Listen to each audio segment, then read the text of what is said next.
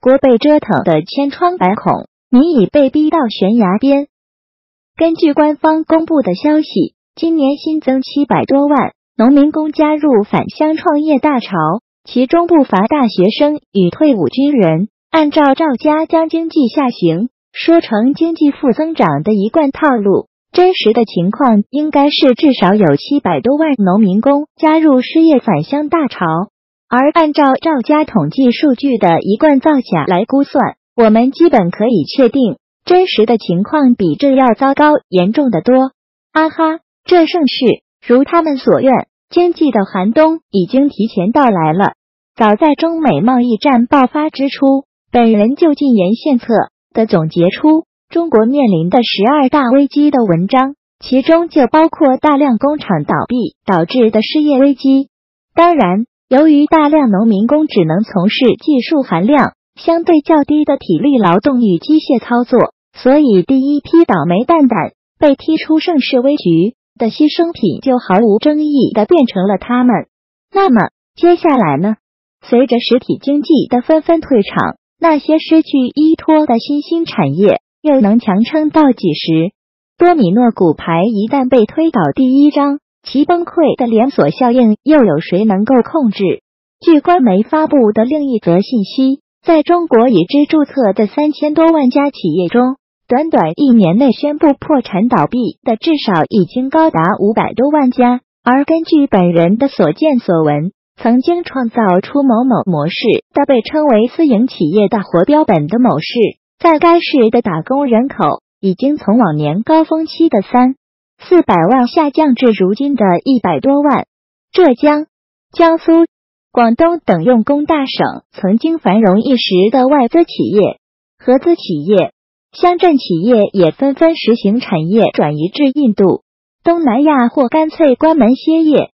而据网友晒出的深圳某报刊登的消息，深圳众多中小型企业想在明年一月一日税务局代缴社保之前排队注销公司。看来，专家们算好的社保入税，每年多收二点六万亿的收割计划，估计要泡汤了。无可否认，外资加速撤离，民营企业纷纷倒闭，国企变本加厉的围着政府要救济，这才是造成第一阶段经济崩溃期间的蓝领阶层率先大量失业的根本原因。问题来了，如果按照官方的宣传口径，这些失业人口如果真的能回乡创业的话，那么他们该如何才能在封闭、落后、信息不流畅的乡村创业呢？谁都知道，这个国家最对不起的就是农民。改革开放这些年，化肥、农药、房价、物价、教育、医疗都在火箭腾空般飞涨，却唯独农产品的价格不长。九十年代的小麦价格是一元左右一斤。二十年后的今天，小麦价格依然是一元左右一斤。改开之初，大量农民工涌入城市，政府左手收容遣送，右手赐给他们全世界最低廉的工资。大约到了二零零零年代，深圳大多数台资、港资企业的农民工的工资仍然被人为的限制在一千元以内，直到最近这些年才增至两千至三千元不等。而他们的工作时间竟然普遍高达十二至十四小时，说好的每礼拜双休也丝毫不见踪影。可以说，所谓的中国经济模式——跨越式飞跃模式，实际上就是建立在牺牲农民工的利益，利用廉价的劳动力来为权贵们的发家致富、攫取第一桶金的臭不要脸的模式。可惜的是，汲取了大量民脂民膏。先富起来的暴发户们，不但没有思谋着如何才能走出一条可持续、健康发展的市场经济道路来，反而将铁幕年代的计划经济转变为私欲无限膨胀的权贵资本主义经济，继续毫无节制的贪婪地压榨民脂民膏。在这种半管制、半开放的模式下，无论民营企业如何削减成本、低价倾销。最终的资金都会流向垄断民生领域、肆意涨价的国营企业。无论八亿劳动力人口如何老死累死，勤俭节约的艰苦奋斗都会被锻造成还不起房贷、生不起、病不起、死不起的新时代奴隶。全国百分之九十的财富都集中到了权贵手中，而他们却仍然贪得无厌，一直将此国视为超级敛财、转移财富的屠宰场，纷纷将血色纸币变换成成吨成吨的美金空运至海外。也就是说，他们明知道这种掠夺性经济是一种掏缸自残式的不可持续的发展模式，但是无限膨胀的贪欲。已经决定他们收不住手了，更何况他们还信心满满的拟定了沉船计划，计划好在掏空这个国家之后，脚底一抹油地溜走到民主国家去世代享福呢。折腾来折腾去，他们终于折腾出一个民穷国空、家族富的盛世危局，举国资本越来越向权贵阶层集中，中产阶层集体返贫，底层民众民不聊生。举国消费一再降级，负债的房奴卡奴越来越多。关键的问题是，百姓手中没有钱，谁来购买商家生产出来的产品呢？如此一来，这就演变为一种无法解套的恶循环格局。此国似乎永远也无法实现从投资型经济向消费型经济的转变，永远也无法摆脱低收入陷阱的畸形发展的奇葩格局。纵观欧美日韩澳等发达国家，哪一个不是建立在民富国强的基础之上？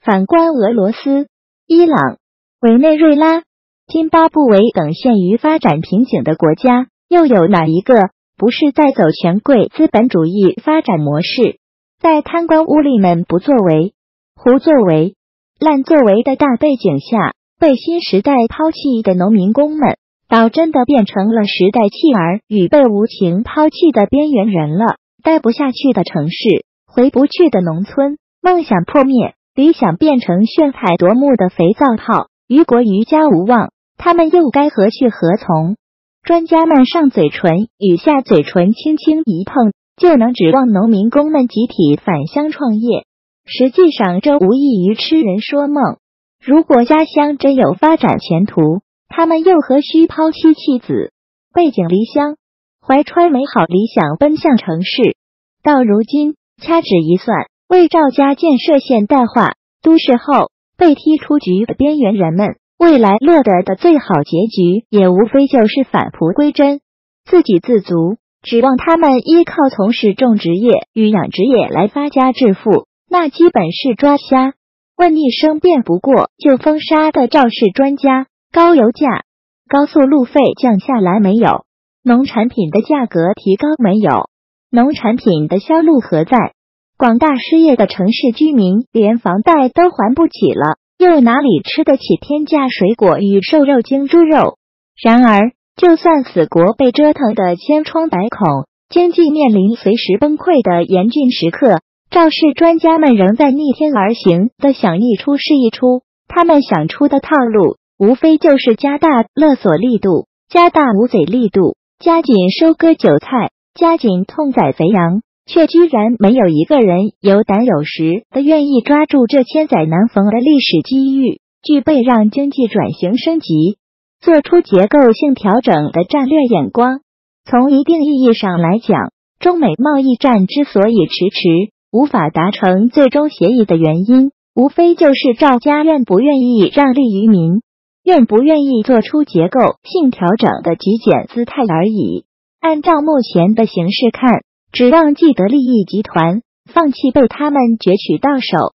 的那一点可怜的剥削权，顺应时代潮流，走民富国强的可持续发展道路，基本已经无望。他们非但不愿意交出任何权利，还会逆向而行，末路狂飙，信心满满的走国进民退之不归路。问题来了，这条早已被无数溃败的集权帝国证明为走不通的通往奴役之路，是否就一定能在出卖良知的赵氏专家们的手中被玩转呢？我们不妨看看这些年国企创下的逆天数据：国企以不到百分之十的数量，拥有全国企业百分之七十的资产，占用了百分之八十的银行贷款，形成了高达十一万亿的债务。占比超过三分之二的社会融资，解决了不到百分之二十的就业，多么骇人的辉煌业绩啊！在胡杜杜看来，如果指望做大做强国企来拯救当前面临的经济困局，估计举国都得跟着一起玩完做大国企蛋糕，不但解决不了形势严峻的就业问题，也不具备创造出更大的效益，只会毫无节制的填充权贵们满满当当的腰包。只会垄断民生领域，造成物价进一步飞涨。如此一来，一方面是失业人口越来越多，一方面是通货大踏步飞涨。难道这就是专家们所希望看到的双滞涨盛世，将此国变成第二个委内瑞拉或津巴布韦？动物世界里说，当生存环境变得恶劣的时候，动物就会减少生育。如果印钞放水能解决问题，那么委内瑞拉和津巴布韦的经济一定是世界上最好的。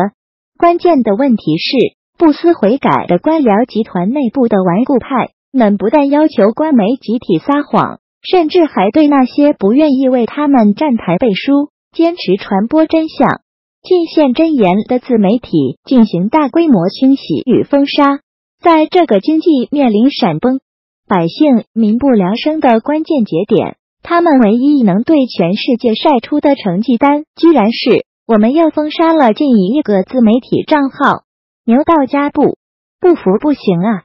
然而收到的效果，只怕是适得其反。纵观历代王朝的崩溃衰败，无不是从禁言开始的。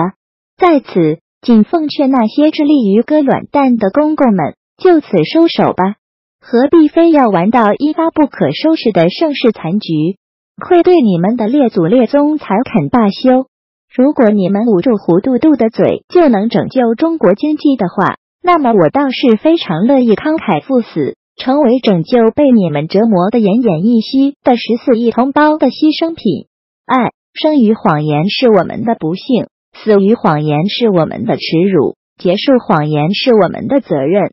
华而不实的梦想家们正在幻想封住我们的嘴，打造出一个冠绝古今中外的意林帝国与完美牢笼。只可惜，无论他们如何折腾，只要他们还在继续一意孤行、负隅顽抗，就不可能再次盘活此国的经济。在他们年复一年的折腾下，残酷的严冬已经提前到来。下一步加入失业大潮的会轮到谁？这个冬天有点冷，我们又该如何防寒保暖？已经被逼到山穷水尽的我们，已经被逼到悬崖边上无处可逃的我们，再不发声，再不抗争，估计真的要全部沦为他们的殉葬品了。如果真的倒退回乱斗年代，则一切悔之晚矣。所以，努力请从今日始。谢谢大家。